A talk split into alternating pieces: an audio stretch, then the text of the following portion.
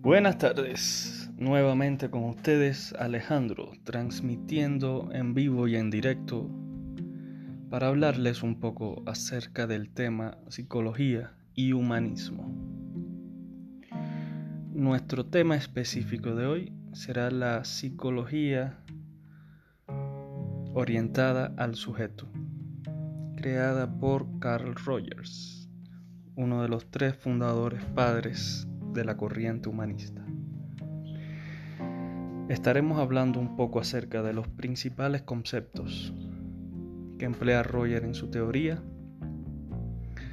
y los principales impactos en la psicología en general que ha tenido la inclusión de esta brillante teoría.